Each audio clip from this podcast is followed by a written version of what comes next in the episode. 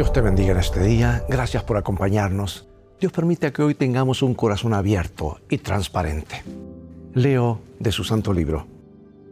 Hermanos Corintios, les hemos hablado con toda franqueza, les hemos abierto por completo nuestro corazón.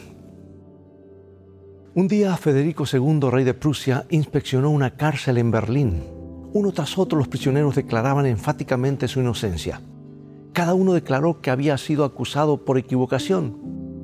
Solo un prisionero permanecía en silencio. Así que Federico le preguntó, oye, ¿por qué estás aquí? Por asalto a mano armada, Su Majestad. ¿Eres culpable? Sí lo soy. Merezco mi castigo. Y el rey hizo llamar al guardia. Guardia, le ordenó, libre ahora mismo a este mísero culpable. No quiero tenerlo aquí en la prisión corrompiendo a toda esta gente perfecta e inocente. Cuando con honestidad reconocemos nuestras faltas, la gracia de Dios nos puede sanar. El sabio declara, el que encubre sus pecados no prosperará. Es inútil tratar de ocultar nuestros pecados de Dios porque todas las cosas están desnudas, dice la Biblia, y abiertas a los ojos de aquel a quien tenemos que dar cuenta. Los corazones abiertos son los que sanan. La confesión es terapéutica. Cuando lamentamos sinceramente nuestros pecados y honestamente se los confesamos a Dios, Él obra un milagro, el milagro de gracia en nuestros corazones.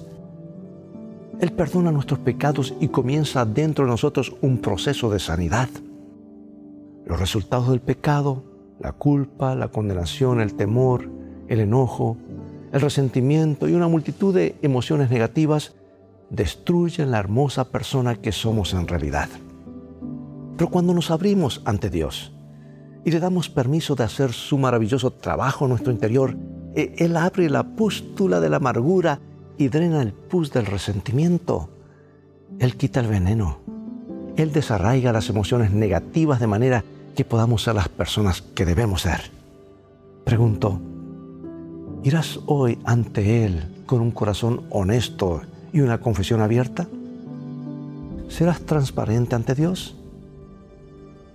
Estarás feliz de hacerlo y de haberlo hecho, porque los corazones que se abren son los que sanan. Dios te bendiga y recuerda, en el viaje de la vida las cosas han de terminar bien si tienes a los principios de la palabra de Dios como tu GPS y a Jesús como tu guía, porque esa es siempre una mejor manera de vivir.